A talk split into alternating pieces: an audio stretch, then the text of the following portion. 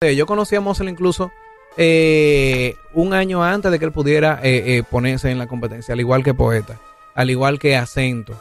Eh, eh, con, Ope, sí. con, con ellos tres, con, con ellos tres yo tengo la misma historia de que ellos me, me decían de que, de que, hey loco, que, que, que lo que, vaina. Mozart no, Mozart lo trajo Mahogany.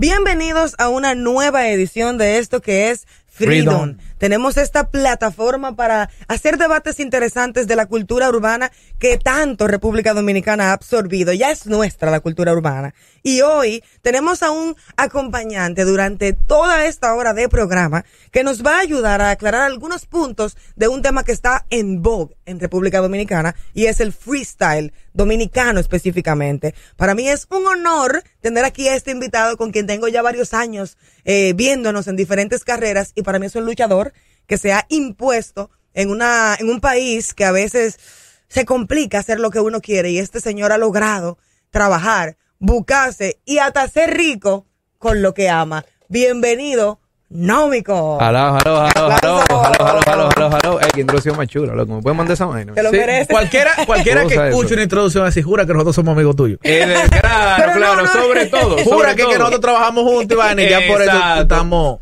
Que, que lo- deberíamos de, que- de como que hacer algo juntos, no sé. Pero lo que pasa es que tú cobras muy caro. Yo no, yo no cobro, ¿eh? ¿Eh? Yo no cobro. Ah, no, pues está heavy. Tú me, das- tú me sacas un 0.03%. To- to- todos hemos sabido trabajar así. Todos empezamos hemos, así. hemos sabido trabajar El así. negocio del arte en República Dominicana Hemos sabido trabajar 101. así. sí. Cuando pensamos en, en invitarte al programa, no sabía realmente por cuál tema comenzar. A ver, económico se puede hablar muchas cosas, muchas cosas. Créeme que lo más cercano, luego de esto, que yo he estado en la cultura urbana, lo estuve contigo. Sí, empezando, empezando noticias en rap. Comenzamos que hay noticias mucha, de rap. hay, mucha gente que no sabe que nosotros empezamos noticias en rap juntos, loco. Y como nosotros somos un programa educativo, para el que no sabe, Noticias en Rap es un programa que durante mucho tiempo tuvo Nómico en una cadena de televisión nacional, donde él, como su nombre lo dice, daba las noticias de actualidad con, con rap. No vamos a decir freestyle, porque igual tú un día, un, día, un día yo voy a invitar a Nómico solamente para que expliquemos todo, el, El todo lo que conlleva, porque uno lamentablemente hace que ciertas cosas parezcan fáciles. Exactamente. Pero no lo es. Eh, La No. magia está ahí, en tú mostrar que la cosa parece fácil. Mira, no, claro, él improvisa, él se para ahí Y él está diciendo y suelta todo. Yo Y no, y sabía que media hora de programa nos costaba a veces una semana. Claro, una semana, Yo estuve de loco, invitada y, y en el caso cuando tú me invitaste, ahí sí que era complicado real porque era improvisando. Él hacía preguntas rapeando y yo tenía que responder rapeando, pero yo no sabía lo que tú me ibas a Contigo preguntar. él lo hacía así, Claro. pero imagínate cuando invitábamos gente que no era rapera, que Nómico y yo teníamos que escribir primero Y guiarlo. las noticias, luego llevarla, eh, grabarlo en un estudio para luego hacerlo en televisión. Para era- hacer el acting, repetirlo como cinco veces. Sí. Y que dale de nuevo, espérate. que- ¿Sabes? Hubo- y hubo, hubo un día que hicimos uno perísimo, que eso todavía sigue siendo mi favorito, que éramos cinco que estábamos que fue rapeando con mismo Melaza y compañía, JJ. Melaza, JJ, eh, Eh, ¿cómo se y llama? Urbanova. Eh, Vaina de Urbanova, Oh, sí. Cristian de Urbanova. Sí, fue una, muy chulo. Una Mira, conversación chula ahí. yo no, creo que contigo podemos hacer muchos programas, pero hoy queremos centrarnos en algo que de lo que tú has sido partícipe, y quizá mucha gente no lo sabe, eh, y pionero, que es el tema de las batallas. Ujú. La batalla de freestyle, de cómo nacen, de cómo aquí se da la primera batalla así a nivel nacional, de convertirse en un evento, de pasar de lo que quizás fuera un cipher eh, en un parque, va- varios muchachos en una ronda, a convertirlo ya en una tarima, en algo, un evento ya competitivo realmente. Así que, Nómico, haznos un pequeño recorrido histórico desde tu perspectiva. Eh, ¿Cuál fue tu primer roce con el freestyle y por qué tú te interesas en llevar eso a otro nivel? Porque tú fuiste sin duda parte importante de que eso escalara. Entonces, ¿cómo fue ese proceso? Cuéntame, trasládate a ti en ese momento. Dije, déjame yo hacer freestyle. ¿De dónde te nace y cómo evoluciona en la Mira, lo primero es que en los 90 aquí no se improvisaba. Eso 90 era- qué, bajito, alto. Eh, estamos hablando 95. Yo, empe- yo empecé de que full, full, full, full, full, full. Yo empecé 96, 97. Eso fue, ahí fue donde yo entré full. Pero yo estoy rapeando desde el 94. Ok, va- vamos a Eh, decir que porque todavía... yo empecé bailando, fue. Exactamente, pero todavía a ese nivel no había un movimiento comercial aquí. de freestyle. Eh, mira, no, no, ni siquiera urbano como no, tal. no, tú tenías artistas y tú tenías cosas pasando. Tú tenías eh, algunos programas de televisión que te tenían rap, tú tenías, eh, qué sé yo, yo... Sábado me- joven. Eh, Sábado Joven, tú tenías, eh, eh, eh, habían varios programitas que tenían, pero era una onda, ¿tú entiendes? Había uno que tenía un tigre, un moreno que se pelaba caco, que estaba en, en el 5 también, que ese, de ese muy poca gente se acuerda, pero eso fue de lo primero que funcionó muy, muy chévere.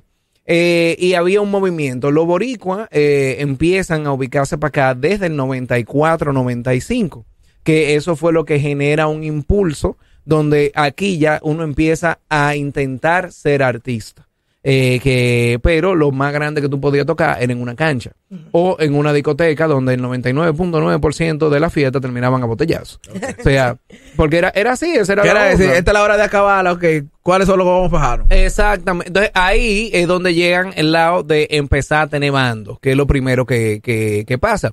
Primero, yo menciono lo de lo de que yo hacía breakdancing, eh, porque desde la- al final el ser humano lo que necesita es ser aceptado. Eso es lo más básico de, de, de- para nuestra supervivencia. Integración. Eh, Pertenecer, pertenecer. pertenecer, ¿tú entiendes? Uno, pero, loco, yo no tenía mucha vaina por que pertenecer, ¿tú entiendes? O sea, yo vengo literalmente de miseria. Y eh, yo dije, mira, ¿cómo yo voy a llamar la atención? No tengo bicicleta, no tengo vaina. Entonces yo empecé bailando. Me, entonces, cuando empiezo bailando, donde empiezo a tener contacto con todo lo que está pasando? Porque yo era un carajito de 10 o 11 años, como mucho, que, loco, yo hacía breakdancing, yo duraba el día entero dándole para allá. Cuando los boricos empiezan a venir, de los primeros lugares que empiezan ese evento era en el Teatro Aguaylú, aparte de algunas discotecas que habían, entonces buscábamos algunos grupos, la gente buscaba grupos y eran vainas que eran literalmente, eh, la, la portada eran eh, eh, dibujadas y eran cosas que ellos nos daban a nosotros porque esa era la onda, ¿tú entiendes? Era un, se hacían conciertos, era perísimo, yo recuerdo eh, a mexicanos, eh, yankee, vaina, ¿tú entiendes? Y eso eran los shows grandes que se hacían. ¿Y Eh, cómo tú te abriste camino? Eh, tú siendo un niño que llegaba a, como espectador, que te gustaba el movimiento. ¿cómo tú espectador, yo iba con los tigres de mi barrio. Bueno, no tú pa- tú ibas pa- a tú bailar ver. para no pagar entrada. Tú ibas No, a ver, ¿cómo claro. tú te mezclas de manera que tú empezaste a ser parte de eso? ¿Qué puertas tocaste? es que ni siquiera toca puerta, porque es que lo que había, lo primero que se hace popular de, del hip hop en sentido general, o sea, desde que se crea el hip hop, lo primero obviamente es el DJ, que termina siendo el primer MC también, ¿tú entiendes? Pero las primeras estrellas del hip hop son los bailarines. ¿Por qué? Por eso se le da tan fuerte, tanta fuerza al b-boy desde el comienzo de la creación. O sea, eso eran los tigres que llamaban la atención, eso eran los monstruos, porque la gente todavía no había encontrado la fuerza en la palabra del MC. Entonces, los b-boys o los lo que bailábamos, lo que hacíamos Breakdance, breakdancing, sí. la teníamos fácil, porque tú llegabas a una fiesta y nadie le ponía atención al tigre que estaba cantando. ¿Tú entiendes? Tú tenías una ronda grande en el medio donde estaba todo el mundo loco tirado al piso. Y la gente iba, no iba ni siquiera a bailar, de que, de que en, en el ámbito de lo que se hace ahora que tú tengas una discoteca y tú te pones a bailar con la gente. No, tú ibas a ver a los tigres que A estaban para los bailando. tipos que estaban ahí Exacto. en medio de la ronda. Entonces, como yo iba con los tigres del barrio mío, yo me metí en la ronda, yo era un chamaquitico que bailaba durísimo. Entonces, loco, obviamente, ya hay una cuestión de, de, de jalate y así fue la comunicación interbarrio que yo empecé a tener. Claro que en ese tiempo, como no había los medios que hay ahora, tú tenías que trasladarte de un ba- para juntarte con gente que quería lo mismo que tú, quizás tenías que coger para la zona oriental, tenías que coger para Villamella, tenías... Es que eso vino, eso vino más para adelante, porque todavía es, es esa cuestión interbarrio, por ejemplo, cuando empieza aquí con ese lado del breakdancing, donde de este lado, donde se practicaba era en la Plaza de la Bandera, ahí era que iban lo duro, ¿tú entiendes? Pero después de ahí tú tenías el Liceo de Honduras, tú tenías donde sea que había un piso, porque esa era otra cosa, o sea, era ahí era, Para la tarde. así. don- donde, donde se juntaban los tigres, eh, ahí era, ahí era donde tú ibas a hacer el contacto, donde tú ibas a compartir con la gente, pero no es que había un público, no es que existía. No, tú te juntabas con personas que compartían el mismo gusto que tú. digo, Exactamente. y venían de distintos barrios. Exactamente. ¿En qué momento entonces eh, ya el breakdancing deja de ser eh, tu, tu herramienta para pertenecer? Y tú dices, no, ahora hay, hay que fajarse a cantar. Vamos a improvisar. Yo busqué unos patines prestados y me rompí un brazo. Ok. ya ahí. Gracias. que- El breakdancing te dejó a ti. Exactamente, exactamente. Hay, gente que no deja la cosa, sino que la cosa la dejan ahí. Exactamente, eso fue ya de que, de que, ¿cómo se llama? ¿Cómo, cómo que uno dice? De que no eres tú, Sí. No eres El tú, destino, el No eres destino. tú, soy yo. Soy yo el problema. Exactamente. El breakdancing te deja, entonces tú tienes que buscar una alternativa nueva. para llamar la atención. Y entonces ahí es donde yo empiezo a rapear, que empiezo a rapear con mi primer grupo que se llamaba Los Metal Gear, un grupo de, de, ti- de tigres del barrio. y muy Los ponen- Metal Gear. Ese era el nombre, porque había una cinta de Nintendo Sí, que que llamaba Metal Metal Gear, que era de carrera. De, de Exactamente. una navecita, una vaina. Exactamente. Entonces, eh, nosotros arrancamos por ahí y yo, loco, la primera vez que yo me monto una tarima, que fue con, con, con tanques, literalmente nos robamos todos los tanques del barrio. Nos robamos, no, los pedimos prestados. Todos los tanques del barrio. ¿Se acuerda que las, los radios de la casa antes, tú podías quitar, tenían la bocina grande, tú podías quitarle la bocina, conectarla una con otra y nosotros ligamos unos micrófonos malos por ahí que de, de, de, de un primo mío. Y nosotros hicimos nuestro primer concierto en la esquina del, del barrio de mi casa. Y cuando yo me subí arriba, yo dije, ay, coño, pero la, Sentiste la vibra. la gente me está viendo, espérate. Yo ¿qué- soy artista. Y esta vaina es así, no, pero yo soy artista. Entonces yo me volví. ¿Y más o menos de qué año estamos hablando? Eso tuvo que haber sido como 95, 95, 95. 95. Dios mío, santo. Yo tenía cinco años. 95. Pero en ese momento, en ese momento. Pero ah, ya ahí, ya ahí había, ya estaba empezando también un movimiento alterno que estaba pasando de aquel lado. sí, claro. Que eso es Villa Duarte, Villa Fa- Exacto. Yo creo, yo no estoy muy seguro, pero por ejemplo, de aquel lado, creo que el movimiento no empezó en Villa Duarte. Villa Duarte fue de lo último que llegó, donde, donde se inicia el campamento, que ahí es donde la, donde la vaina empieza a crecer, que el campamento se llama el campamento primero porque está atrás del campamento de la base naval. Ok. Uno, dos, porque todos los grupos que estaban por ahí eran que se juntaban en el campamento y ahí sale el nombre del campamento. No era que era un grupo, Ujú. es que eran muchos grupos Era un movimiento. que iban a hablar de Ra. ¿Tú entiendes? Ahí abajo de la casa del mago. De, de, de, de, de, de Luigi, que fue de lo primero, de los primer grupos de campamento, que se llamaba Doble G, que era anónimo, que se llamaba, en ese tiempo se llamaba Gary Croque, que en paz descanse. Y eh, Luigi, o el, el mago del terror, que eh, se llamaba Ghost in the Face, eh, porque por Ghostface Killer, era de su vaina favorito. Entonces se llamaba Ghost in the Face, entonces tenía la 2G, entonces eso era doble G. Eh, y entonces, como había un parqueo en los multi, eso que están ahí, los tigres bajaban para allá de diferentes lugares, pero ellos no necesariamente bregaban con los tigres de la Charle. Donde los tigres de la Charle ya tenían incluso hasta una estrella, porque tú tenías a MCD, que. MCD, él, Claro. como lo veo yo, como lo veo yo, lo que yo pude tener participación, aparte de los tigres que estaban bregando con el Meren House, MCD fue de lo primero que empieza a sacar la cabeza en esa etapa, porque ya antes de ahí eh, tú tenías eh, gente de, de, de la charla, gente de Lomina, que ya habían sobresalido, ¿tú entiendes? Con varios grupos. Tú tenías el mismo Papi Sánchez, Claro. Born MC, que también de, de, que, que descansa en paz, que fue de uno de los que la mayoría de la gente aprendieron a rapear, ¿tú entiendes? Ah, Todo eso fue, digamos, una primera etapa de un movimiento que ya tenía una unos cimientos muy fuertes, vamos, vamos a ponerle así, dentro de, de esa historia. ¿Por qué? Porque fueron tigres que fueron, eh, ¿cómo se llama este, este caballero? Eh, que fue de los primeros famosos de aquí, Hito.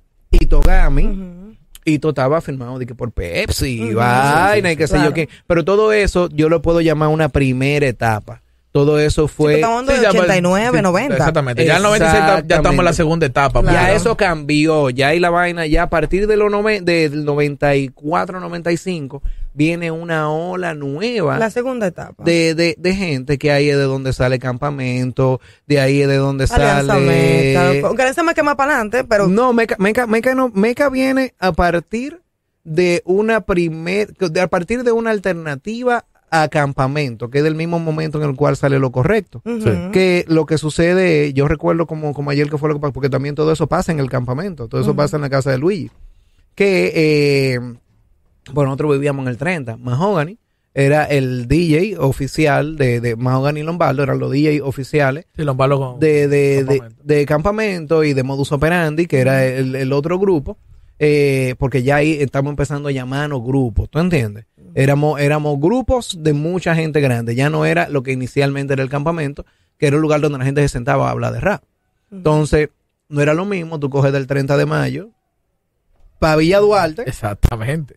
que nosotros quedamos en el chimi de la Casa Bla, o por ejemplo uno coge para la zona colonial, que es donde se empieza en el Parque de Montesino, es donde nosotros empezamos a generar, vamos a ponerle así, un segundo campamento, entre comillas, porque ahí entonces nosotros empezamos a ir toda la noche hablar de raya, oír raya en los carros, hasta que diera la quimbamba, ¿tú entiendes?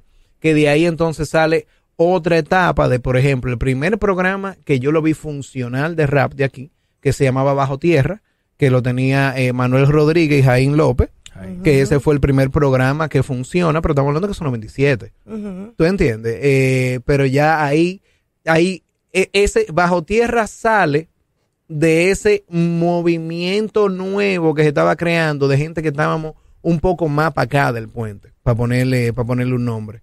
Eh, antes de nosotros, vale mencionar que de este lado también había un movimiento, porque Radical, el Supremo Radical, Radical. Radical de la zona colonial tenía un movimiento que era totalmente en contra de todo el mundo del otro lado. Sí, tenía su grupo y también hacía su.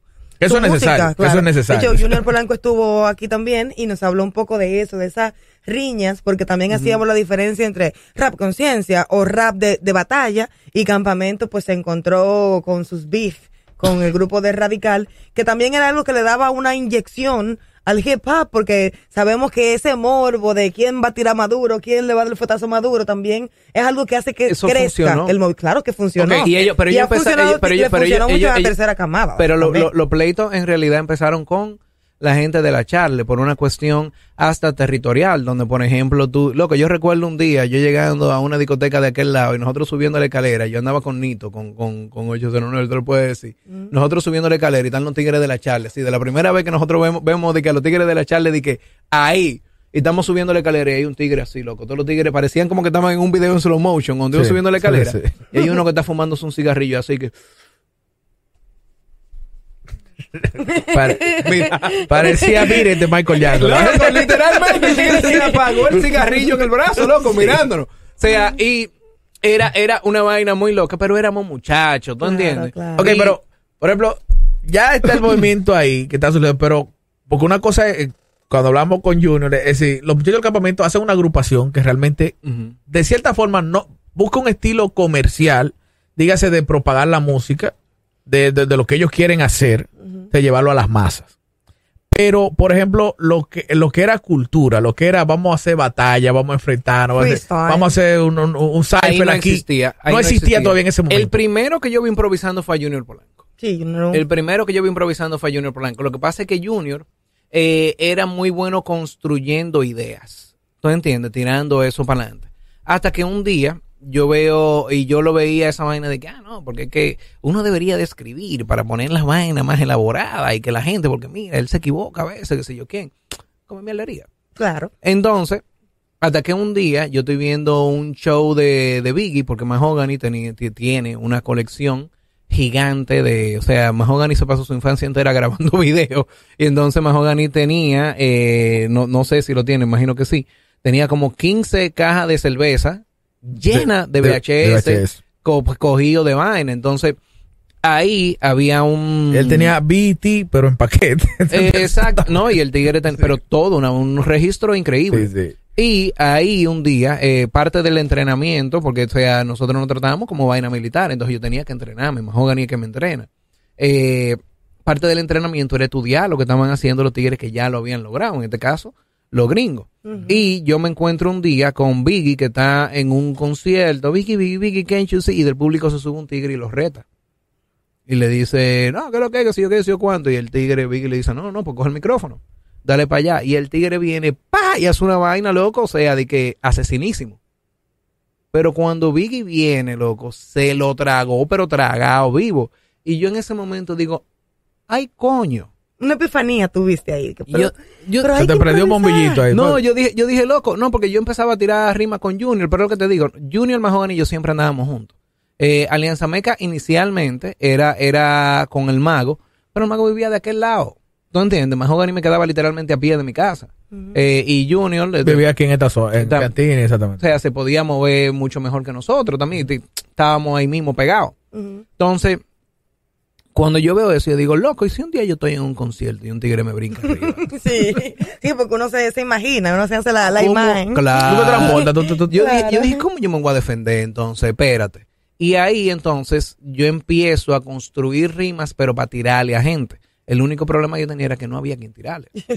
Porque no había quien improvisara y mucho menos de esa forma. Yo empecé, empezaba a hacer el ejercicio con Junior, pero Junior cambiaba de una vez la, la vaina porque él no, no lo manejaba. ¿Tú entiendes? Junior era una persona muy pacífica que no. Yo no después te tiraba la que él se sabía. Exactamente. No, a lo mejor no se iba a meter intensamente Claro, en un sí. yo te digo, tú me dices, tirándose en el freestyle como... él no lo mane- es que él no lo maneja porque eso es algo que tiene que estar muy dentro de ti, sobre todo en, en ese ámbito competitivo y también sobre todo en cómo tú compites. Claro. De ahí entonces que yo digo, miel, que no loco, pero esta vaina está heavy, déjame ver qué yo hago. Entonces, del dinero que a mí me daban para el colegio, yo dejaba dos pesos, que eso era lo que, lo que daba el pasaje, y yo cogí una guagua para donde me dejara la guagua. Y yo llegaba y me ponía loco en, en cualquier colmado, cualquier vaina, loco, y tú no conoces gente que rapee por aquí. Ah, eh, eh, sí, mira, fulano rapé, llegó donde fulano. ¿Tú eres fulano? Sí. Loco, vamos echano. Claro, tú sabes que tú diciendo eso me, me recuerdas a mí misma que yo eh, cuando tenía 13, 14 años no podía salir como tú porque mi mamá era Hitler, Ajá. pero yo sí me iba por lo mil entero buscando quién improvisara porque eso te da cuando tú aprendes a hacerlo y sobre todo cuando tú tienes una pequeña audiencia que tú dijiste un punchline y esa audiencia hizo así, subió, ya tú sientes que tú quieres improvisar todo el tiempo. Y ya Claro. luego cuando entré a la universidad, yo no me volaba clase, pero sí aprovechaba y me iba. Yo llegué ahí a Pedro Brand a buscar y que gente que improvisara y se armó un freestyle en un gimnasio en Pedro Brand, que más nunca he vuelto No, a ver pero- esa gente, pero me iba a buscar gente que Porque improvisara. Yo lo escucho a ustedes y, y, y, y suena una vaina bien. Porque, porque por ejemplo, ni siquiera los galleros salen con un gallo a lo Claro, loco. no. ¿Qué- qué- No, ¿Quién y quiere echar pelea era- gallo, era- loco? y era- y te Tú no sales con dos y- potes de vidrio que yo tengo dos betas aquí. Déjame coger para que sé yo y, dónde. y todavía Gaudí la tenía más fácil porque Gaud- Gaudí habla de una audiencia. Sí. Yo tenía que evangelizar a mi audiencia. Yo tenía a los tigres que yo le ponía para que me tiraran, era yo que les decía con qué me iban a tirar, porque no había. Claro, no, y cuando yo te hablo de una época, 15 años después, donde Entonces, ya y claro, se- y había juntaban, una cultura. juntaban un grupo de gente para. Y yo empezaba a jalar tigres, entonces yo empecé a boicotear las fiestas. ¿Por qué? Porque tú ibas a una fiesta. A, Te a- convertiste en el tigre que se subió, no en Biggie, sino en el que se subió a retar a Biggie. No, ni siquiera eso, ni siquiera eso, porque yo, yo siempre también era muy respetuoso y sobre todo porque, señores, era tiro, o sea, no era, no era, no era vaina, o sea, Lo mínimo era que botellazo, de que, de que lo crudo, eh, Lo crudo. vaina, Hitler era de mi barrio, Hitler es del manguito, ¿tú entiendes? Ella- la, gente, la gente lo conoce de que de aquel lado, no, Y, Hitler y es del manguito. Tenemos que también educar a nuestra audiencia que quizá no está tan familiarizada, pero Hitler Faraón, que fue uno de los grandes ponentes de los crudos, pero que también se conocía, porque no era solamente el beef musical, sino que con algunos llegó a haber problemas Lo crudo nunca, reales. lo- yo te puedo decir que lo crudo, como lo vi yo, eh, como lo viví yo, lo crudo nunca eran musicales. Siempre era como más... Lo crudo era una banda de, de, de tigres locos que peleaban, ¿tú entiendes? Pero Y porque que rapeaban muy bien. Habían dos que hacían música. Sí. Los demás se ponían nombre de en sí, pero eran macheteros. Era más, sí, no, y tiro, tiro, tiro, Sí, tiro, sí, loco. sí, no sí, era, sí. o sea, yo recuerdo un día ahí en el túnel, en el 97, donde ahora hay un vaina evangélico, un centro evangélico, que Hitler se emocionó con una canción que pusieron y arrancó a tirar tiro para arriba, ¿tú entiendes? O sea, era de ahí para allá la vaina. Claro. Entonces, yo obviamente estaba vaqueado, yo me llevaba bien con gente de muchos lugares, porque esta habilidad, o sea, me, me hizo eh, que todo el mundo que estaba entrando en esa etapa tuviera que conocerme a mí, porque era yo que lo traía, porque yo, yo generé una necesidad de... Va a sonar populista lo que te voy a decir ahora. Ajá. Tú eres el papá del freestyle. Sin, sin, sin- en este país. Might be, ¿tú entiendes? Yo, Junior empezó improvisando primero que yo, pero yo Tú le me, diste consistencia al yo- freestyle. No, no, Yo- tú, tú le diste vida, loco. porque- yo me fajé a evangelizar. Yo, Claro. me, yo me fajé a salir para la calle. Es decir, si- sin ese trabajo, eso no hubiese existido aquí. Exacto. ¿Quién tú Y- consideras que fue el primer oponente de freestyle que tú dijiste de que, wow, me dio batalla esto de Joa. verdad? Pues, Joa. Y Cuéntanos Joa- un poco de... de- Y Joa estudiaba, eh, Joa lo que quería era ser DJ. Y Joa yo lo conozco porque él estudiaba en el Liceo de la UAC, que es donde yo me graduó también. ¿Tú te imaginas de que Y- DJ Joa? Sí, él se llama incluso, o sea, yo me sé el nombre entero de, de, de Joa, porque se llama Carlos Giovanni Joa. Tu apellido. Ese, ese Joa, eso, y él se queda con eso porque cuando llega de remate, eh, yo eh, eh, cono- ok, conozco... exactamente. Para no volar ese- esa parte de la historia. sí. Tú comienza con el asunto, va buscando chamaquitos, pero Yo ¿cómo llego- va creciendo? ¿Cómo Yo se llego, consolida? empiezo a caer para diferentes lugares, los tigres empiezan a decir, mierda, el loco este es un tigre aperísimo. Yo llego hasta Santiago, ahí es donde yo conozco a H, o sea, porque a mí me llega por, por Hotmail, me llega una vaina de, de- de que fiesta de, de- de rap en Santiago. Yo dije, en Santiago hay rapero. Y, y- eh, nosotros y arrancamos para allá y tenemos dónde, dónde quedarnos. Nosotros dormimos en las escaleras de, de, del- de la gobernación de Santiago. Y déjame, Y sin cuarto, o sea, yo me paré en la puerta y yo dije, di que saludo, aquí hay rapero. déjame valorizarte porque nos gusta siempre que la gente vaya eh, enterándose. HST es un, me habla de HST, ¿verdad que sí? Claro, Es claro. uno de los raperos, eh, vamos a decirle Honey Estrella se llama él. ¿Cómo Honey se llama Juan Estrella? Él se llama ¿es su nombre real. Honey Sí, Hon- Estrella. Honey Star, por eso HST. Ah, pero mira, tú ves lo interesante que es Estrella como nuestra amiga. Eh, lo recomiendo muchísimo. De hecho, eh, creo que acaba de estar trabajando en un álbum ahora, actualmente. Yo tengo HST. mucho, yo, él, Sí, él- sí, él sí. y yo, lo que pasa con, con H y conmigo es que nosotros somos hermanos de infancia. Ujú. ¿Tú entiendes? O sea, H y, o sea, primero nos conocemos en esta fiesta, donde yo llego sin tener cuarto, porque eso era de que, de que loco, yo me conseguí lo del pasaje para coger para allá y yo caí. A la Y yo, brigantina. y yo llegué al lugar, ¿cómo que se llega a este lugar? Ah, no, espérate, pa, cogí un carro público, caminé como dos horas y llegué a la puerta del lugar. Y yo, eh, saludo, eh, aquí es que hay un vaina de rap y quien me recibe H. Ah, sí, que sí, y aquí hay muchos raperos. Sí, no, mire, yo soy de Santo Domingo, yo vengo a echarme con todo el mundo que está aquí. ¿Cómo así, men? Que sé yo cuando yo, sí, sí, sí, venga, ustedes van a tirar letras y yo voy a improvisar. Y lo que tú dices, Y ahí se armó el, el vaina, el, el mambo, pero con H uno crea una relación más grande porque en aquel tiempo nosotros no teníamos donde grabar, o sea, donde yo y García, pero era un estudio que tú tenías que pagar. H tenía una computadora con un micrófono, entonces uno arrancaba para Santiago. Para que la gente lo entienda. No, pero- García es uno de los productores que De lo primero, de lo a- y ayudó a muchísimos de los que empezaron en el, en el rap, porque tenía un estudio profesional donde no necesariamente se hacía rap, pero también ayudó muchísimo haciéndole temas gratis a uno que otro y eso ayudó a Y que se ahí fue, impulsara ahí la fue cultura. donde, eh, ahí fue donde se grabó el, el, el disco de campamento y varias cosas. Hypnosis Production se llamaba eso. Y eh, entonces, en ese momento, ya yo tengo varias gente de diferentes lugares que dicen de que no hay un loco por ahí que se llama Nómico, que el tigre viene y se echa con todo el mundo rapeando, ¿sí o quién? ¿Y siempre te llamaste Nómico desde que empezaste? Eh, no, yo mi primer nombre fue MC Breaker. Yo me cambio, yo me cambio a Nómico después de, de bajo del entrenamiento con Mahogany. Eh, lo primero que me dice Mahogany es, G, tú, tú necesitas, el que trabaja con palabras tiene que tener alma. Y me dio un pequeño Laruz. Entonces yo siempre hago la anécdota de que primero hay dos grandes mentiras. Primero no es pequeño. No, para sí, nada. para nada. Exacto. Y, y segundo, es imposible aprendérselo. Yo intenté aprendérmelo. No y en el camino yo me encuentro con, con esta palabra, con nómico. Y que básicamente es un poeta que observa la sociedad donde vive, crea reglas morales o consejos, la pone en canciones, esperando que la gente pueda hacer algo bueno con eso. Ya de, de mi infancia ya me habían matado tres amigos, que yo lo había visto morir, ¿tú entiendes? Y ese era el destino mío, bueno, nosotros, eso era lo que veía, ¿tú entiendes? O sea, de que uno, tú tenías que defenderte. Y eso era nada, el entretenimiento, delincuencial, básicamente.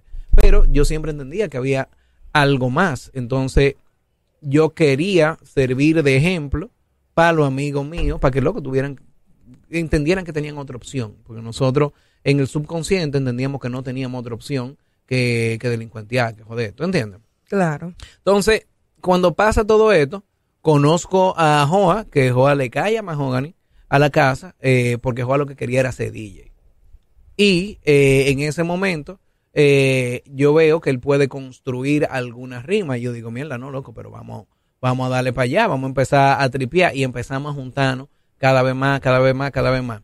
Sucede que Leisman, que es el era es sobrino de Luisito Martí y era uno de los integrantes de Modus Operandi. Eh, ellos tienen el show que está en Mambo todavía. Eh, ellos tienen el, el show que está en, en Mambo eh, todavía eh, de remate, pero ya van en una etapa donde van cayendo un poquito. En esa etapa donde van cayendo un poquito, Leisman dice, eh, le dice a Mahogany, loco, pero Nómico puede hacer una vaina perísima aquí, qué sé yo quién, eh, eh, en el programa, vamos a darle para allá. Y llevan esa noche a eh, Robert Luis a casa de Mahogany, que lo, lo mandan como, como el a chequear, que era lo que estaba pasando ahí. Porque ya nosotros teníamos de, de rapero, cuando digo yo saboteaba la fiesta, era que yo ni siquiera entraba a la fiesta. Tuvimos un party y el party estaba afuera porque yo estaba echándome con todo el mundo. Y entonces yo agarraba y le decía a quien sea, yo te veía a ti y decía, ¿y tú rimas? No, yo no sé rimar, ven, dile tal vaina a este tigre, ahora van a rimar ustedes dos, ¿tú entiendes? Yo lo que estaba era creándome un público que me hiciera bulla, porque ni siquiera te iban a hacer bulla, porque nadie estaba entendiendo bien qué era lo que estaba pasando. Entonces yo empecé a juntar a diferente gente. Entonces los paris empezaron a boicotearse porque la gente no entraba a los paris. La gente estaba afuera, viendo las rondas que nosotros teníamos ahí, ahí afuera.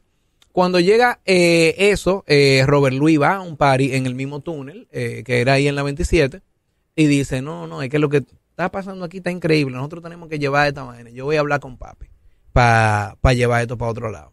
Y ahí es donde empieza la etapa de, de remate.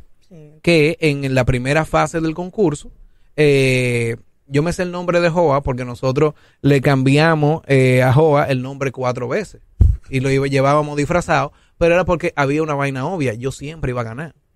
¿Tú entiendes? Yo duré tres, cuatro meses ganando corrido en la primera fase del concurso, pero era lógico. ¿En qué año empezó? El concurso se llamaba Dímelo Rapeando. El concurso se llamaba Dime los rapeando. ¿En qué año empezó? Mu- Eso tiene que haber sido 99, 99. Yo 99, recuerdo que la 2000. primera vez que yo lo vi eh, fue 2003, que para eso era jurado Junior Polanco en ese entonces. Es que los jurados variaban mucho. variaban. Y señores, yo dejé de ver a Goku, que era la misma hora, a las cinco y media de la tarde. Yo dejé de ver a Goku para yo poder ver Dímelo Rapeando. Y en esa etapa eh, le ganó Mr. eh, Joseph. Joseph, le ganó a Joa, que yo Que recuerdo que fue yo la rivalidad mí- más grande. No, yo lloré.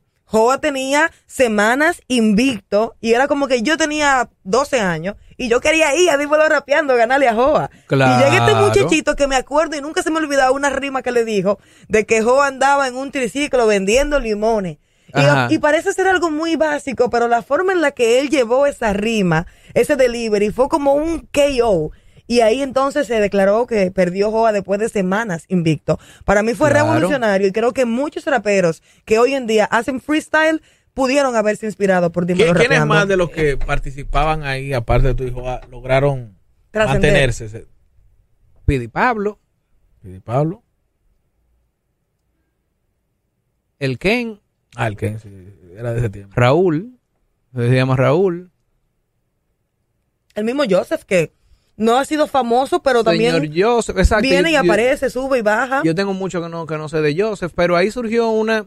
Yo creo que esa fue la semilla que movió todo pa- pa Para la tercera lado. generación. Donde, por ejemplo, el mismo, el mismo Jacob, que, que es mi hermano, eh, cuando, cuando yo lo conocí, eh, parte, porque también esa era otra cosa, yo, nosotros, por cultura, no necesariamente decimos o rendimos respeto a quien se lo merece. Y Jacob, cuando yo conozco a Jacob, eh, lo, lo, lo tomo el vaina de respeto de inmediato, porque Jacob lo que me dice es, de que loco, yo estoy rapeando, yo, apren- yo aprendí a rapear viéndote a ti, o sea, de que en la improvisación, viéndote a ti en de remate, pero yo decía, eso es mentira, ese tigre no puede estar improvisando.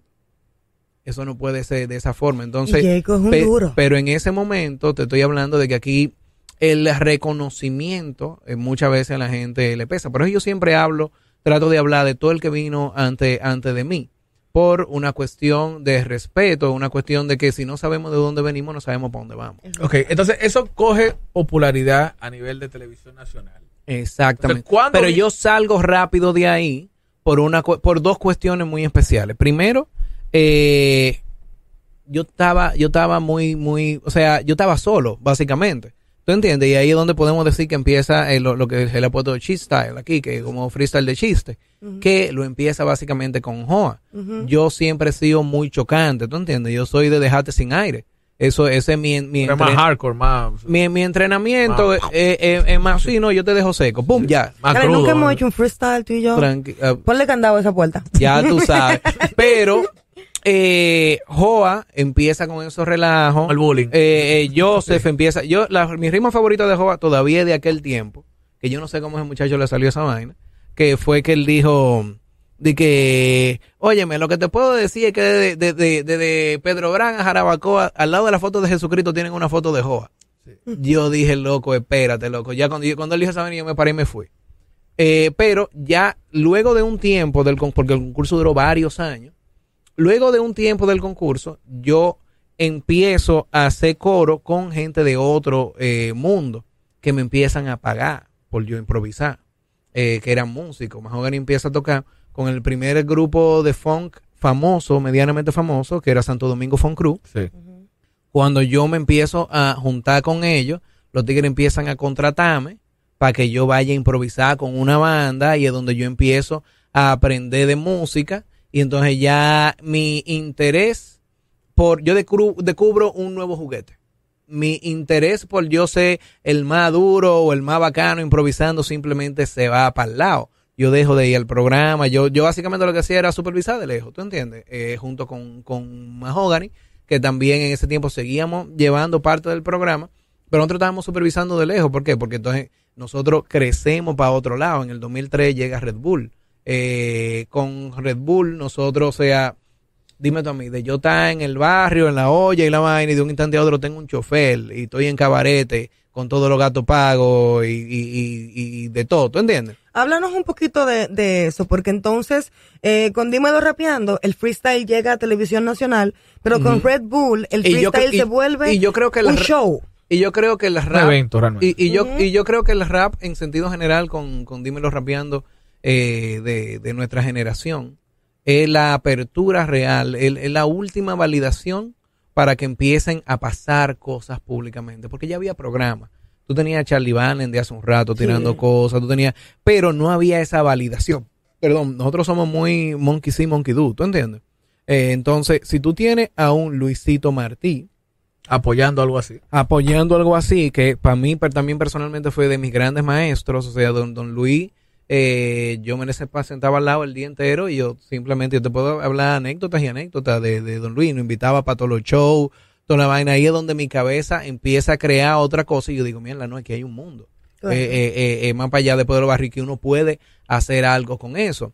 Eh, yo creo que esa es la primera vez que nosotros tenemos de esta etapa, porque entonces lo que pasó con lo de los 90 era que todos se volvieron delincuentes. Entonces, si yo creo que todos los raperos son delincuentes, son malos, son estos, son lo otro, y yo te demuestro que tú estás en lo correcto, entonces obviamente me voy a joder. Claro, la, la cultura delincuente, rap, viene obviamente de Estados Unidos, viene desde allá, pero también es cierto que muy pocos hicieron el esfuerzo de romper ese paradigma. Exactamente. Ahora yo te hago una pregunta, Nómico. Tú mencionaste que con Joa y con Joseph es cuando el freestyle comienza a convertirse ligeramente en style, que ya vamos a caer ahí en la diferencia entre uno y otro, pero antes de eso, entonces, me interesa saber cómo se improvisaba. ¿Qué era lo que ustedes se decían cuando freestyleaban No, es, entonces? es- es que yo siempre, yo siempre, por el entrenamiento de Mahogany, yo siempre entendí que lo más bello que nosotros tenemos es la identidad. Entonces, yo no le iba a decir a Joa que hiciera un análisis eh, eh, loquísimo como lo que hacía yo, que era un come libro.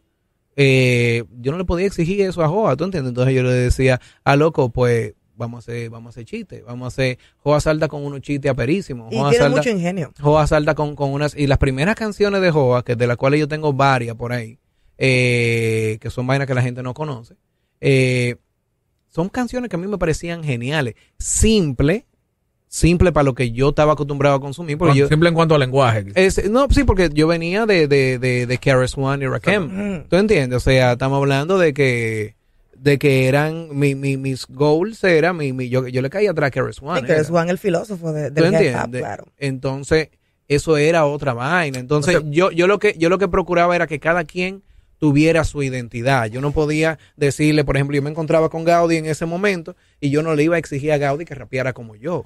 ¿Por qué? Porque era Gaudi. ¿Tú entiendes? O No, sea, el freestyle tiene que ser algo genuino. Tú vas a dar lo que tú tienes. El arte. En este caso, como hablamos de freestyle, improvisar, la gente siempre piensa que uno tiene como un backup ahí.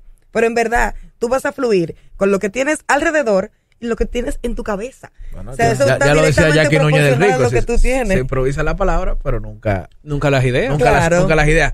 Entonces, cuando llega Red Bull, esos muchachos que tú le serviste de mentor se convierten ya en contrincantes reales.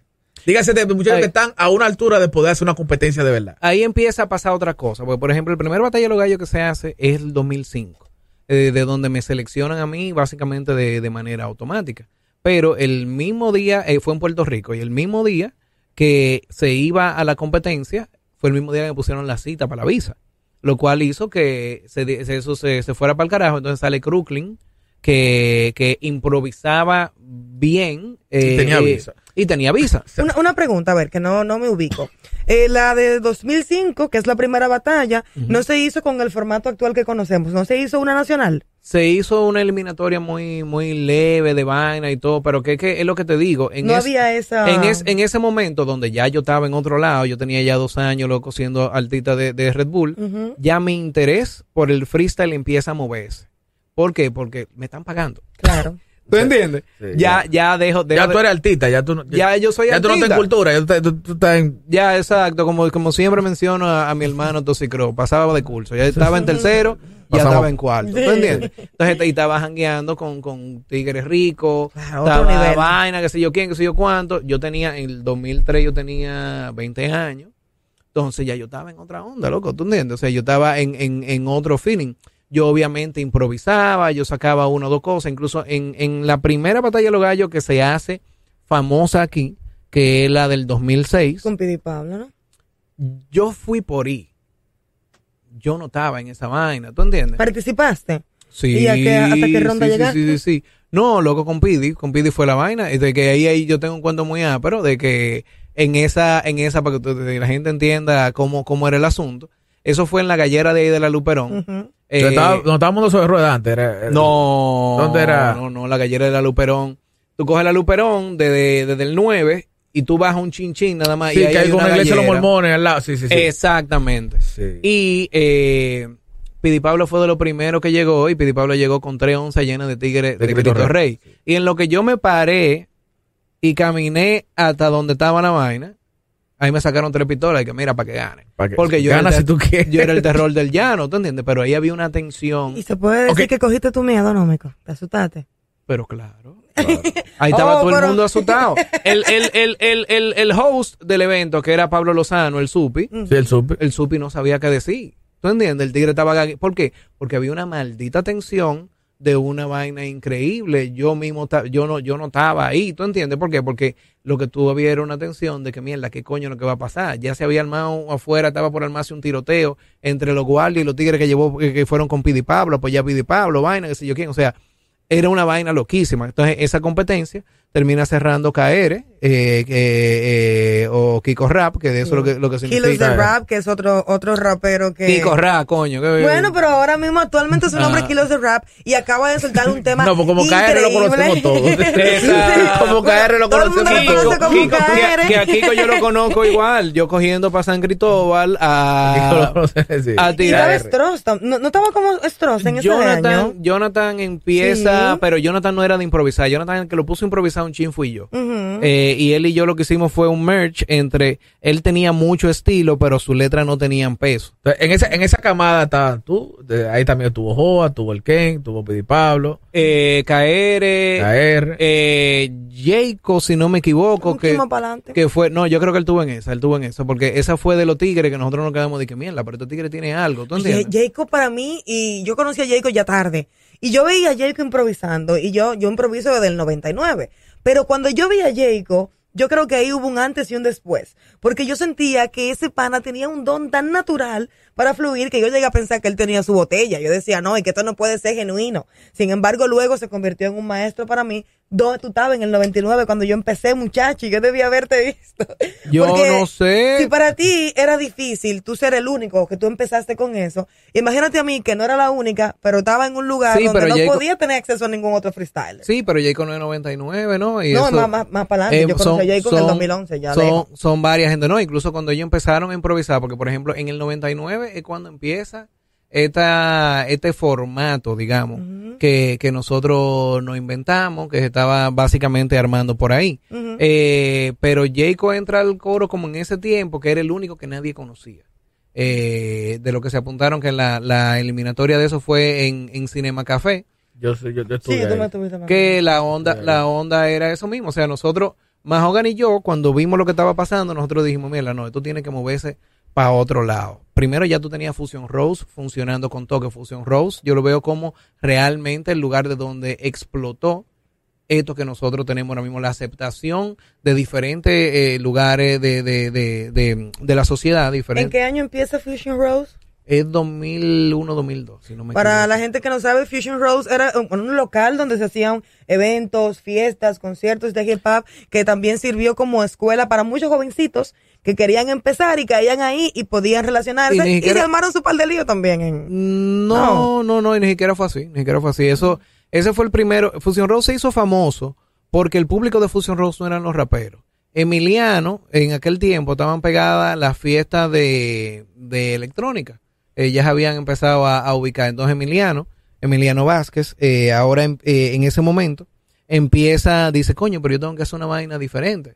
Eh, yo voy a, voy a hacer un party de hip hop. Él estudiaba en UNIBE, donde él tenía un reguero de gente que venían de afuera y que eh, los tigres, loco, no tenían dónde escuchar el rap que ellos escuchaban. O sea, para que tú entiendas, los primeros seis meses de Fusion Road, si tú no hablabas inglés, tú no te ibas a comunicar con nadie.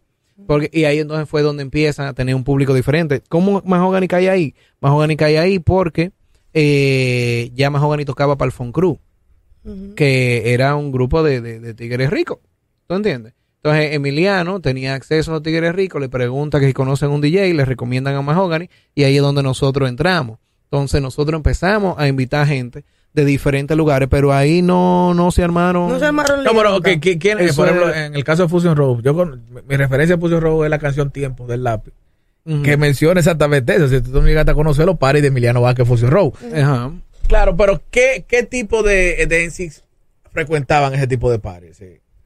¿Era para ese público de riquito o venían todos los De muchachos? inicio sí, pero después de ahí nosotros empezamos a, obviamente, a invitar gente de diferentes de diferente coros, empezaban a Yo escuché a, bajar. Melimel decir que ya empezó eh, presentándose en Fusion Rose cuando ella era jovencita, 13, 14 años. Yo quizá no, no, de ahí yo no yo- ella menciona siempre un grupo que vino, eh, que vino de Estados Unidos y que ella fue que le abrió en Fusion Rose o algo así, si no me equivoco. Tengo que verificarlo. bueno, de, de- Eh, pero yo ella menciona Fusion Rose. como yo conocí, yo conocí a Melanie cuando ella tenía 15, 16 años. Yo no estoy segura de la información, eh, honestamente, pero sí sé que ella mencionaba quizás Fusion Rose en ese tiempo. Eh, Es que que fue- una tiradera Era que tiene de moda en ese tiempo. Es que fue un centro, es que fue, es lo que te digo, era el Centro único moda. lugar donde tú estabas, en un área neutra, donde tú sabías que no se iba a armar un pleito, donde habían mujeres que no eran las mujeres que tú veías en los paris de, de, de, de, de los barrios, y que, loco, había una buena onda, ¿tú entiendes? Entonces tú Y se te- le pagaba a los traperos por presentarse tú ahí. te- sí, porque que ya ahí era, era otra onda, o sea, ya ahí, o sea, Mahogany y yo ya venimos de tener un entrenamiento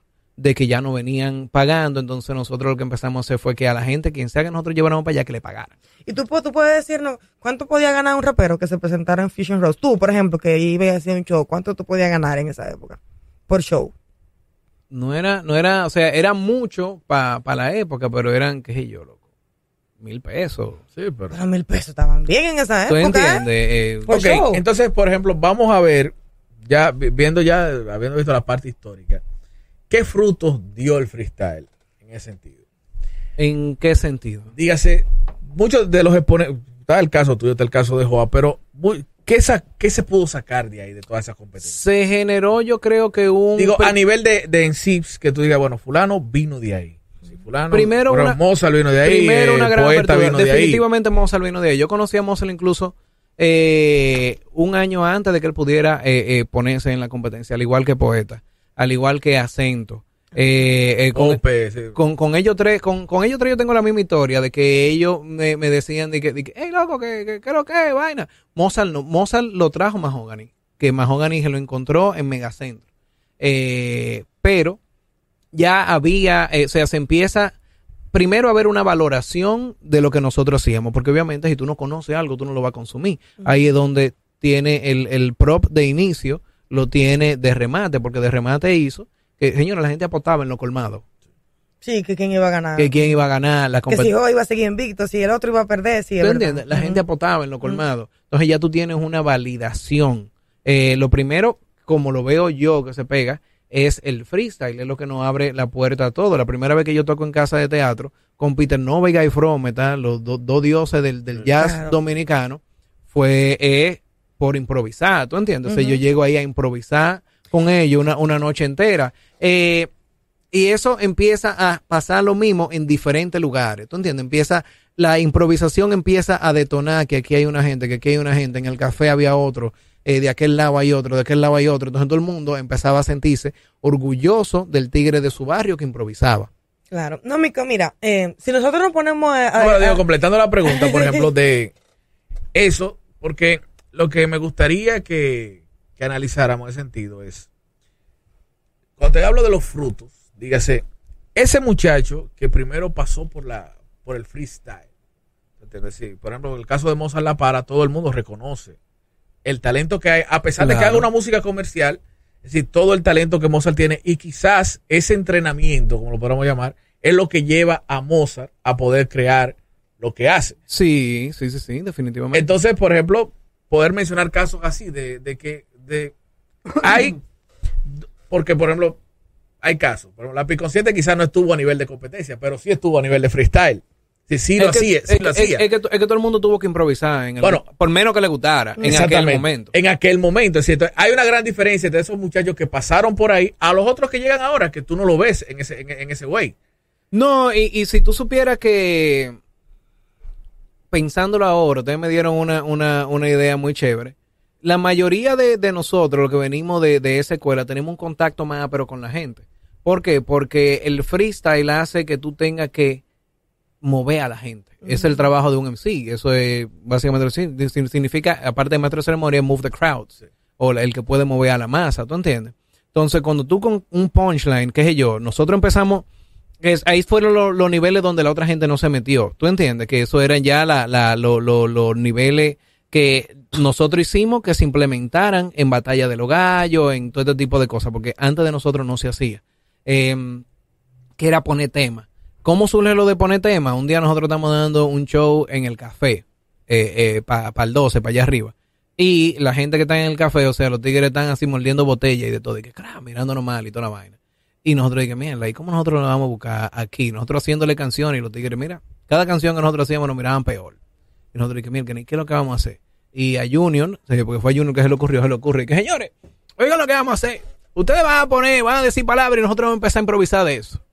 Y ahí es donde empieza el show. ¿Tú entiendes? Sí, porque la gente suele pensar que el freestyle es simplemente yo digo todo lo que me salga y por eso vamos a caer ahora que queremos debatir la diferencia entre los términos que se han puesto muy populares, tanto el freestyle como el cheese style. Y también profundizar un poquito sobre técnicas de freestyle, que no es simplemente yo me paro aquí y comienzo a decir todo lo que pienso. ¿Para qué? Porque también tú no te vas a salir de aquí sin tú hacer una demostración de freestyle, no, mico. Pero si nos ponemos a profundizar, Sí, sí, sí, tú sabes, no, no acabamos No- nunca porque este tema es extenso. Como 10 minutos contigo, así que por lo menos 5 van a ser. Sí, tenemos que Ah. aprovecharlo. Entonces, vamos rapidito a, a, a, a quizá profundi- profundizar un poco en la definición de freestyle, elementos de freestyle y de dónde viene ese término freestyle que la gente piensa que es de ahora, porque ahora es que están más populares, pero no, porque Joa Yo puedo decir que Joa- en el 2002. Yo creo que Joa es eh, el papá. El iniciador del el- el-. Exactamente. Si hay que ponerle un nombre, Joa,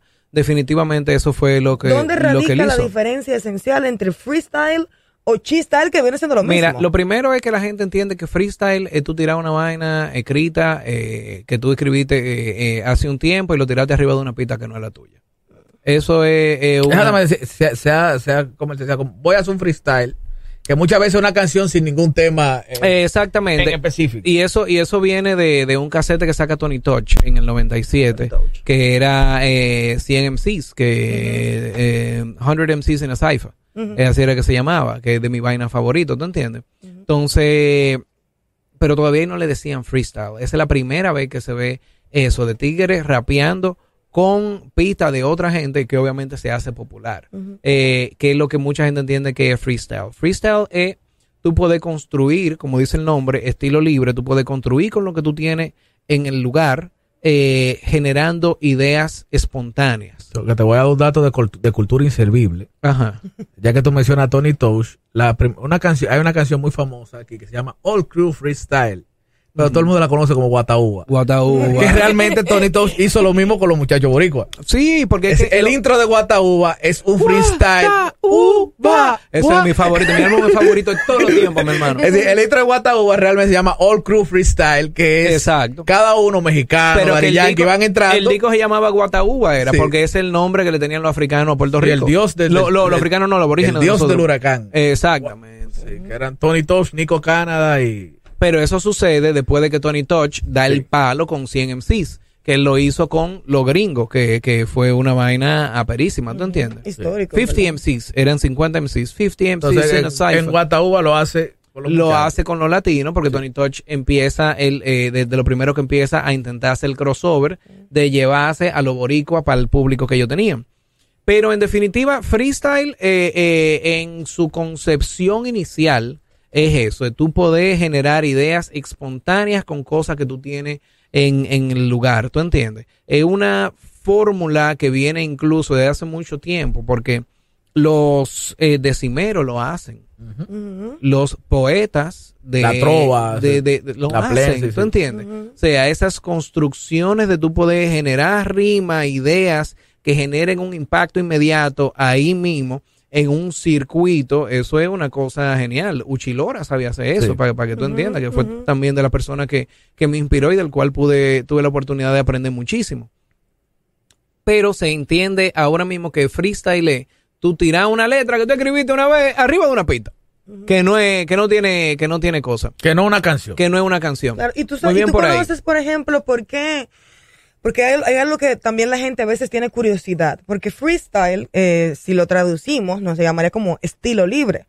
Pero en, en español lo conocemos como la improvisación, el arte de improvisar, porque obviamente tú no tienes nada preparado y lo vas a ir creando. Pero en Estados Unidos también el freestyle es uno de los elementos de, de hip hop. Es como que improvisar tiene que ser una parte esencial de un rapero porque también tú tienes que ir construyendo tus ideas. Aunque tú escribas una canción con la complejidad más grande del mundo, primero tú tienes que improvisar las ideas en tu cabeza. Ahora bien, ¿Cómo eso ahora se convierte en cheese style, donde, aunque también hay ingenio para improvisar, lo más importante es el impacto que tú causas en la gente, dígase la risa, dígase que tú puedas tocar esa fibra de que, ajá, te hice un chiste, que muchas veces son los mismos chistes, lo que cambia es de emisor. Pero dependiendo cómo lo dicen, porque. Mozart La Para, por ejemplo, el chamaquito es extremadamente ingenioso. Mozart, Mozart fue que popularizó eso mucho. Joa fue el primero que, que te digo, nosotros eh, le, le, le, ¿cómo se llama? Encourage, ¿cómo, cómo se puede decir? Eh, le, le- le- que lo motivaron. Lo motivamos a que él fuera él, a que él fuera él. ¿Tú entiendes? Porque él obviamente quería hacer, él tenía un grupo que se llamaba C- C103. Y él- entonces con ese grupo ellos rapeaban vaina pesada, vaina. Y yo, no, loco, tú tienes que ser tú. Tú tienes que darle Yo creo que la diferencia entre, viéndolo así, entre Joa y Mozart, ahora que yo he podido ver ciertas cosas de Mozart, eh, Mozart tomó mucho, muchos elementos propios del humor dominicano. Es decir, mucha técnica sí, del humor sí, dominicano. sí, pero sí. Mozart usa mucho la greguería. Sí, claro, claro. Mozart claro, usa claro. mucho lo- la greguería, es decir, de que, ah, yo conozco a Franco, pero de Vita. Tipo Y de eso es un elemento que no es fácil de utilizar y es- llama mucho ese, la atención. ese elemento se usa mucho en el humor. Sí, por ejemplo, cosas que, muchas cosas que quizás Mozart creció viéndole el noticiario desinformativo y en la opción de la 12 la llevó al, verdad. la La llevó al llevó rap. Y- claro. Y, luego yo descubrí que Mozart era fanático de la opción de la 12. sí. Sí. Claro, Sí, claro. es verdad. Es que es genial. Y a eso, a eso voy con, con lo que estaba también diciendo Gaudi. Eh, decía Hemingway que el arte no es más que la manera más rápida de tú entender cómo otra gente ve el mundo. Por ende, el arte va a hablar de lo que sea que tú tengas dentro. Aunque tú quieras eh, eh, eh, imitar a alguien, aunque tú quieras hacer lo que sea. ¿Por qué? Porque tú vas a coger la parte que tú entiendes que es cool. Es lo que le llamamos influencia. Exactamente. Es lo que No, le Mico- llamamos influencia. Entonces, obviamente, tú no puedes, en un lugar donde la media del, del país, eh, eso fue algo que yo entendí hace muchísimo tiempo, donde la media del país llega a cuarto de primaria, obviamente no van a desarrollar una cosa muy elaborada, ¿tú entiendes? Mm, Entonces, y no necesariamente van a entender eh, un análisis poético que yo te pueda hacer de, de, de algo eh, Y ahí en- voy. en- en rima. Entonces, es hasta y, y así lo veo, lo veo yo mediante mi experiencia y viéndolo así me ha funcionado. Eh, es hasta abusivo yo exigí, o Ariel exigí, que él se va a parar en, en una esquina, cualquier esquina de los minas o de los alcarrizos, a hacer los chistes que él hace, que son más inteligentes que el diablo, y que la gente le va a hacer coro. Y voy ¿Tú a ir, voy a ir abusivo. con mi siguiente pregunta. Eh, tú sabes muy bien que ahora con el formato Batalla de los Gallos a nivel mundial se han popularizado las técnicas de freestyle que yo que vi, dímelo rapeando, te puedo decir que no siempre estuvieron. Me gustaría que tú, como un testigo desde siempre, desde que el freestyle empezó, me digas en qué momento el freestyle comienza a tener esa complejidad de utilizar calambures, de utilizar lo- los mismos oximorones que se utilizan en el freestyle, cómo eh, se agrega ese elemento y si tú los utilizabas en el momento que empezaste, cómo se llegó ahí. Claro, obviamente el freestyle también es poesía, pero ¿de qué manera? ¿Y por qué eso se ha convertido en la línea divisoria más grande entre el freestyle y el chistyle? Porque el chistyle te puede ser súper ingenioso, pero a veces no sabe cómo armarte una técnica. El doble tempo también, que es una técnica que le da muchísimo valor agregado a cualquier freestyler. ¿En qué momento de la historia tuviste que comenzó a agregarse eso? Es que nosotros estábamos haciendo todo eso muy temprano, muy temprano, muy, muy, muy temprano. Eh, porque lo que, eh, lo que nosotros lo queríamos era ponernos la difícil. Nosotros empezábamos, eh, qué sé yo, primero poniéndonos temas. ¿Tú entiendes? Segundo, eh, la- el, el- el nivel máximo en el cual nosotros llegamos era que yo iba a hacer 16 vainas, podía hacerlo en doble tempo, pero con la última palabra que yo iba a rimar, tú tenías que empezar a hablar de ese tema. Entonces, no había tiempo ni siquiera de pensar, porque yo te digo a ti, háblame del micrófono, y tú dices, ok, uno, dos, bueno, el micrófono, entonces tú tienes ahí por lo menos dos segundos para tú poder generar una idea. En esos momentos tú ni siquiera tenías tiempo, porque tú no tenías ni siquiera el uno, dos, tú tenías, yo tenía que arrancar de inicio. ¡Boom! Y, o sea, tú dijiste una, eh, trenza, entonces yo tenía que arrancar en el uno. ¡Boom! Trenza, de una, de una vez para adelante. La idea de nosotros era ponernos la difícil. Esa cosa nosotros la tradujimos a, a lo mismo de Batalla de los Gallos, porque, por ejemplo, Mejor y yo tuvimos mucha incidencia dentro de lo que fue Batalla de los Gallos eh, en sus inicios, pero no solamente aquí, sino en, en las implementaciones en diferentes lugares de, de Latinoamérica, donde lo único que estaban utilizando temas cuando nosotros empezamos a hacer eso fueran los cubanos. Pero es que en Cuba tú estudias para, para tú ser No, rapero. No, no, y en Cuba ya hay una cultura anterior al rap de la improvisación poética. Y ellos, ellos, ellos tienen una valorización por sus historias, por ellos mismos muy grande también, lo Ya, cual, ya- ya hay lo, lo, lo- cual le, le abrió mucha puerta a ellos. Pero es lo que te digo, todas las técnicas que, que ahora se ven como innovadoras o cos- como cosas, la veía- Y yo ahora- veo como cosas que, antes ya, de- que ya pasaban antes para uno ponerse la difícil. Antes de llevarte al punto final, que estamos Sí, ya. Ey, era bueno si ese lle- programa. Si al punto final de, de que nos improvise un poco, quiero hacerte una pregunta sencilla que a mí me la hace mucha gente en, en, en mi área del stand-up. Y yo digo, yo tengo mi teoría de que realmente todo el mundo puede, pero se le enseña. Se- alguien que decida incursionar en el freestyle, sí, se le puede enseñar. Sí, porque es un entrenamiento, el cerebro. Es decir, no, es decir, damos de que no es una cuestión de yo tengo un talento innato, yo soy el tipo que tengo agilidad mental, lo sé que no, sino yo puedo enseñarte técnicas y tú puedes convertirte en un improvisador. Claro, el talento se cultiva, el talento es, eh, eh, yo no, yo no, yo personalmente no creo, o sea, yo creo que la gente nace con una luz. Ahora el talento tú lo cultivas, porque estamos hablando de que eso es práctica, estamos hablando de tú entender técnicas, estamos hablando de tú, eh, ahí es donde vienen, eh, eh, eh, bueno, me voy a ir un ¿Y punto por qué, no más- lo, es decir, por qué- por qué no lo implementamos eso aquí de, de- de escuela de hip hop? O sea, Bueno, volvemos de nuevo al, al punto inicial. Eh, tú eh, actúas y vas a actuar siempre bajo aceptación. Entonces, ¿cuál es la necesidad que hay de que, por ejemplo, de que Gaudí, por ejemplo, vaya a entender en algún momento de que quizá directa o indirectamente ella aprendió de mí, pero que ella quiere venir donde me decirme, no, mico, ¿qué tal? Como por ejemplo, en este caso, cuando Jacob ganó en el 2007, que ganó, me ganó a mí, que yo mismo fue improvisando y le dije, no, loco, tú ganaste, dale. ¿Tú entiendes? Jacob al otro día estaba sentado en mi casa yo diciéndole qué era lo que le iba a decir a los tigres para que él pudiera llegar. Y él lo que más lo desubicó en la competencia fue yo le dije, por el único que tú te tienes que preocupar por el boricua.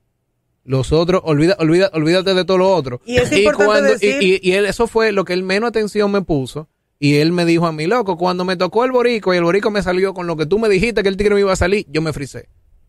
Yo dije, claro, maricón. Y hay que, y hay que decir que Jacob es el concursante que más lejos ha llegado en la historia de Batalla de los Gallos Internacional. Y te lo pregunto porque tuve que- Pero- tuviste que enseñarme cosas para yo poder trabajar contigo. Pero, pero él, pero él literalmente por lo mismo, es que son entrenamientos. Lo que pasa Sí. es, que, es que tú tienes diferentes tipos de niveles, ¿tú entiendes? Entonces, lo que sucede es que mientras nosotros sigamos pensando primero en los egos, sin establecer las cosas que hay detrás de nosotros, que tú tengas más dinero que yo no te hace más importante, no te hace más grande. Que yo tenga eh, más fama no me hace más importante ni me hace más grande. Que ya yo no esté necesariamente improvisando en una ronda, una, una ronda no tiene más importancia, no me hace más grande. ¿Tú entiendes? Sí, Eh, eh, hay, ¿dón- ¿Dónde yo me meto con vaina de freestyle? En cosas que para mí sean eh, eh, retantes. ¿Qué es retante? Noticias en rap es retante.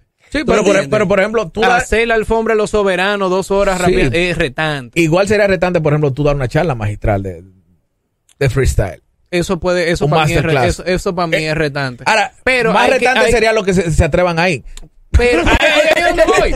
El hecho, el hecho de cómo, Más retante sería lo que el hecho ahí. de cómo tú manejas los egos, porque Sí. es, lo, es lo que te digo, o sea, yo no necesito eso. Ahora, si yo mañana me hago loco, eh, consigo lo que sea, eh, Ariel y yo estábamos hablando eh, eh, antes de, de- de estar aquí en el aire, de que, loco, tengo unos proyectos que están ahí en los cuales yo te voy a necesitar. No es porque yo no pueda hacer lo que hace Ariel. ¿Tú entiendes? Lo que pasa es que Ariel es especialista en eso y Ariel lo hace mejor. No es porque yo tenga más cuarto o menos cuarto que Ariel, no es porque Ariel sea más famoso que yo o menos famoso que yo. No, es una cuestión de lógica simple, donde, coño, loco, tengo esta tarea, yo soy bueno, pero men, con Ariel lo voy a hacer mejor. Claro. Entonces, yo teniendo esa, mm, hay gente que diría humildad, es una palabra que a mí no me gusta, Eh, pero yo teniendo esa capacidad de entender que puedo ser mejor a partir de colaborar en vez de competir, loco, vamos a seguir avanzando, vamos a seguir estando en diferentes, en diferentes lugares, pero ahí es donde empieza el asunto. No, y que la gente no entiende que por alguna razón estamos en un mundo colectivo. Y tú dijiste la palabra mágica, para cooperar, para colaborar. Sino cada quien tendría su mundito. Y yo quiero ver a Nómico coge una nave espacial. Es muy importante entender lo de los egos en el mundo del arte, pero también sabemos que estamos en un mundo complejo con un millón de personalidades. Nómico, tenemos que hacer, Ariel, una segunda parte de este programa. Una cuarta, porque una hay muchos como- como puntos que cinco analizar. que con Sí, sí, sí, tenemos que analizar muchos puntos. Gracias por venir, no Ya, te vas a pero- salvar, tú tienes que hacer un freestyle con Gaudi Mercy. Tenemos 10 años conociéndonos y nunca tenemos, hemos hecho tenemos un la freestyle. pista, tenemos la pista. Pero claro, chicos. Tenemos la pista. Oye, la gente, la gente no sabe de dónde viene lo de la pista. Eh, La pista viene, yo creo, de una canción de Yankee, de, de- de los en vivo que se grababan. De Playero Live, súbeme la Que de pista. playero like, súbeme la pista, súbeme la pista. Entonces ahí fue que todo el mundo empezó a llamarle pista. Ponla ahí en el microfonito para que el espectador le escuche. Ey, deberíamos tener un DJ y una vaina así aquí. Eso para, bien. Todo eso viene de camino, eh, pa- pa- pa- tranquilito. para estos momentos. todo eso viene de camino, nómico. Pero como nos absorbimos todo el tiempo hablando, vamos a cerrar entonces con un poquito de improvisación, ¿ok? Señores, esto es Freedom. Aquí está Ariel Santana, Gaudi Mercy, una servidora, y nuestro invitado del día de hoy, Nómico, al cual le voy a dar una pela. ¿Qué diga? Al cual vamos a improvisar un poquito. Ja, mira, mira, cómo vamos a improvisar. Yo voy a introducirte para ver cómo luego tú vas a entrar. Esto es un poquito de doble tempo, pero no te lo pongo difícil. Simplemente quiero probarte a ver si tú no vas a entrar en una crisis. Crisis, ¿qué es eso? Ay, no es una cosa lógica. La única crisis que yo conozco es la del país y la vaina económica. Yo solamente voy haciendo el freestyle con el estilo que conozco y en realidad no sé, puedo hacerlo quizá como María de Hostos. Hay gente que no conoce el nombre, hay gente que no conoce el hombre, pero nada, vengan aquí que yo le voy a servir de soporte porque hay muchos de ellos que no pueden ubicarse en el flow ni con el show. Yo solamente voy fluyendo y no sé qué más voy a decirle al micrófono. Pero me habla de María de Hostos, si yo lo conozco en rostro. Mira cómo es que lo hacemos, lo hace tú y yo hago otro. Tú sabes por qué yo digo que le dé mi gremio, porque igual que María de Hostos, tú y yo somos los genios. Genios como el primer disco de violadores, genios, así como eh, somos los grandes señores, así como mucha gente por allá no puede ubicar que podemos hacer freestyle, improvisar en un beat y poder llevar un flow tan fenomenal, lo hago mortal, por aquí, ay sí, si no pregúntenle a Gaudí que ha tomado el lugar por placer, así el tiempo de la mujer, el beat no lo oigo bien, pero nada, dale para allá, bebé, mete manopla, dale para allá, boli, hay una bocina, tenemos que ubicar por acá. Así, Muchas gracias, Vamos a subirle aquí un poco de producción. Esto fue un poco de improvisación. Sí, no, el DJ viene, viene, Todo viene. eso viene por ahí. No me, no me viene. tu Gino, fue a nivel de freestyle. Oye, eso. No, Mico, muchísimas gracias por venir. Para nosotros es un placer porque siempre tenemos que recordar que nuestro objetivo es educar y llevar esa información que la gente necesita sobre nuestra amada cultura. Así que Ariel Santana, Nómico y Gaudi Mercy, esto fue Fue Freedom. Freedom.